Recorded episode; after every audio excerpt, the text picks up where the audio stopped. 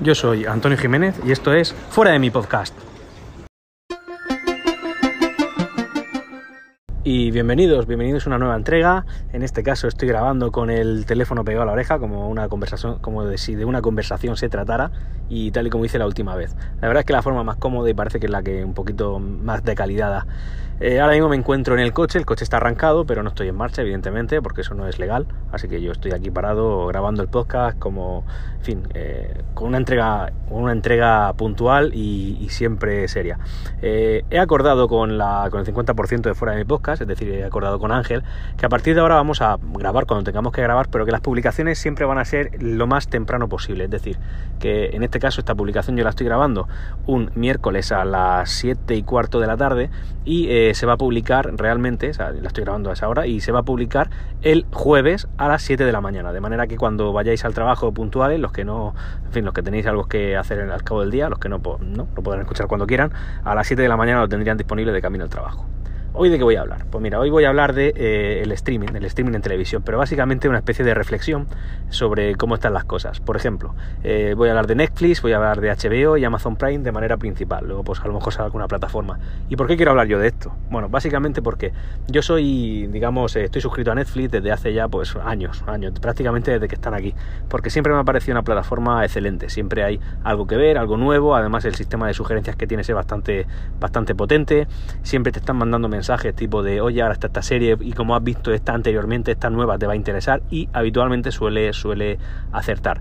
Sí que es verdad que eso, sobre todo, estaba funcionando bien cuando prácticamente no tenían competencia y la competencia que tenían no daba, no daba la talla. Hablo de, empresas de streaming que ahora mismo también funcionan, pero que en mi opinión están como un segundo nivel en comparación con Netflix, como por ejemplo lo son Rakuten o como son Sky, que está muy bien, aspiran a mucho, pero realmente no hacen nada. De hecho, creo que Sky ni siquiera es compatible con Chromecast, que es uno de los dispositivos más usados para poder ver televisión en el streaming. Tienes que comprarte su propio aparato, cosa que evidentemente es un retraso total y yo creo que les descarta a muchos, a muchos posibles clientes. Porque además Sky es de, creo que la única que ofrece televisión en directo de algunos canales de pago, que está muy bien, es un servicio diferencial, pero bueno, si es que si, lo tengo que ver en mi móvil y no en la tele porque me estás obligando a comprar un aparato que roza los 100 euros, pues evidentemente eso le resta, le resta audiencia. Por otro lado, como estaba comentando Netflix, que actualmente es la reina, lo que yo veo es que eh, tiene muchos contenidos pero de, hecho no, es que tenga mucho, es que tiene demasiados porque llega a, colapsar. En plan, oye, es que tengo 20 eh, series pendientes de ver en la, en la lista y no hay manera de que, de que, dejen de haber series, pero es que tampoco me da tiempo a verlas. Pero también estoy detectando que últimamente, sobre todo y con el aumento de la competencia, la calidad de esas series, no sé, como que se están centrando más en la cantidad que en la calidad. De manera que eh, lo que yo tengo que ver está bien, a lo mejor me hace pasar el rato, pero a veces no me hace, no me hace eh, divertirme, no me hace estar ahí porque quiero estar, sino porque, bueno, ya que he empezado tengo que terminar la serie. En cambio, me encuentro otra plataforma que últimamente me está haciendo más tilín y sí que es verdad que aunque las aplicaciones móviles, que también es un dispositivo muy usado para ver este tipo de televisión eh, es bastante más deficiente que la de Netflix.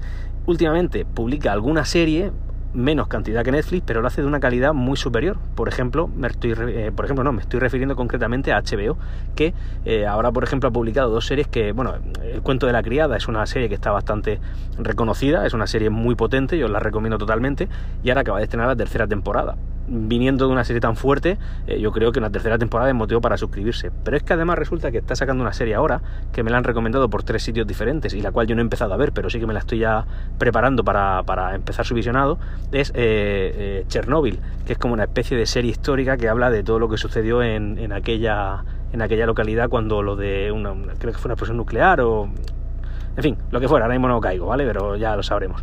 Eh, he llegado a leer que esa serie está al nivel de Juego de Tronos, que ya es tela decir, ¿eh? Juego de Tronos, independientemente de que tenga sus, fans y sus detractores, es mm, la mejor serie que ha habido nunca. Evidentemente ahora me pueden saltar varios diciendo, no, la mejor es Lost, la mejor es no sé qué, la mejor es... Vale, ya. Pero de manera general la gente está de acuerdo en que esta es la mejor. Y yo mm, me suscribo a ese club de fans. Eh, no es que sea muy fanático, pero sí que me gustó mucho y además creo que el final, pese a todo lo criticado que ha estado, fue un final correcto. No arriesgado, no arriesgó, no quiso meter la pata, pero fue correcto, cerró historias, en fin, ya está. No voy a entrar porque puede haber algún spoiler. Em, entonces es eso, ese es el dilema. Luego tenemos Amazon Prime, que ¿Por qué lo tenemos? Pues hombre, realmente todos los que lo tenemos lo tenemos porque es un servicio que va junto a otro servicio que es el que queremos, por el que queremos pagar, que habitualmente es el Amazon Prime. El poder tener los productos sin gastos de envío y al día siguiente, incluso si estás en localidades muy grandes como son Madrid, Barcelona y ya no sé si Valencia, algunos pedidos los puedes tener en un plazo de dos horas, es decir, algo excepcional, pero que realmente yo, por ejemplo, estoy en Murcia y los pedidos son al día siguiente, que no está mal, está muy bien y además no me cobran los gastos de envío. Hombre, con lo que yo compro por Amazon eh, me sale a cuento de sobra porque me lo traen a casa y además en muchas cosas están más baratas que en otras tiendas. Entonces, pues todo eso suma bastante. Como tú pagas Amazon Prime, pues automáticamente te ponen el Amazon Prime Video gratuito.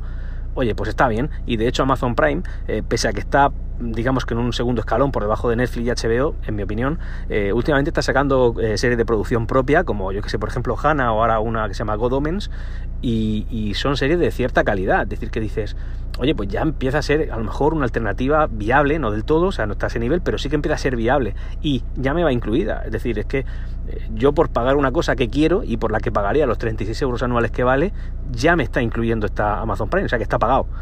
Barra libre, pues oye, pues es una opción buena. O sea, Amazon Prime siempre va a estar ahí. Yo también es verdad que ahora mismo hay una especie de guerra de suscripción, es decir, todo el mundo tiene que estar suscrito a todo y al final es que te juntas con facturones mensuales de la leche, porque oye, tengo mi Spotify, tengo mi, Netflix, tengo mi HBO, tengo el Amazon Prime, eh, ahora me salen cinco servicios más que me dicen que me suscriba y luego hay, yo qué sé, un montón, al final te, acumula letras. Entonces yo, por dinámica, lo que tengo es una de pago y Amazon Prime.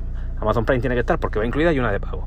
Y además ahora viene, cuidado, eh, Disney, Disney Plus, que tiene pinta de ser, pues no sé si la más potente. Y además ya han avisado que al menos el precio en dólares va a ser de 7 dólares mensuales. Es decir, más barata que, las otras dos plataformas. Eh, bueno, más, barata que Netflix al nivel de HBO. Entonces, claro, ya te hace dudar, ya te hace dudar. Tengo ahí un dilema, ahora mismo voy a seguir con Netflix, pero sí que es verdad que si miro de reojo HBO y, nada, ya veremos qué hace Disney para, para poder valorar si a lo mejor, oye, puede ser, porque es que con Disney no viene Disney, es que viene Disney, creo que viene Fox, creo que viene Marvel, eh, viene también Lucasfilm, entonces al final te pones a sumar y de joder, es que esto están planteando una alternativa potentísima. Bueno, ya lo veremos. En cualquier caso, eh, muchas gracias por haber escuchado, esta es mi opinión y nada, nos vamos viendo. Los métodos de contacto, como ya sabéis, eh, en fin, la he comentado varias veces, fdmpod en Twitter, podcast fuera de mí arroba gmail.com y fuera de, fuera de mi podcast arroba tumblr.com. Un saludo.